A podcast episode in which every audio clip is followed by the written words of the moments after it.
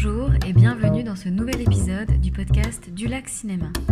Aujourd'hui, nous revenons sur la séance rencontre Un fils du Sud de Barry Alexander Brown au Majestic Bastille.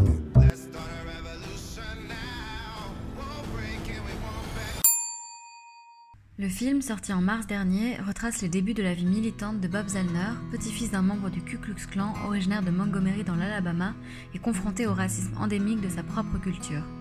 Influencé par la pensée du révérend Martin Luther King Jr.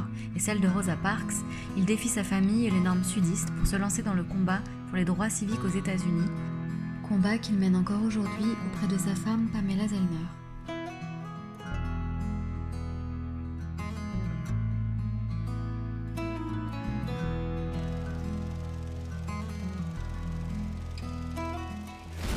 Ça arrivera tôt ou tard. Il se passera un drame. Et vous serez contraint de choisir le camp dans lequel vous êtes. Ne pas choisir, c'est déjà un choix.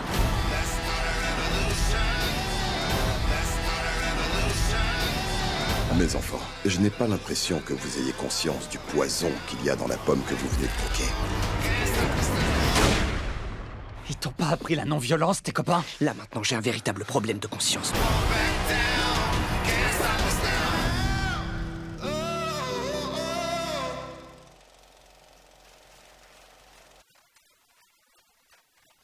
C'était le mardi 12 juillet au Majestic Bastille et nous avions eu la joie de recevoir Barry Alexander Brown, le réalisateur, Bob Zellner, héros du film, et Tania de Montaigne, journaliste, autrice de romans et d'essais, dont Noir, la vie méconnue de Claudette Colvin, lauréat du prix Simone Veil en 2015.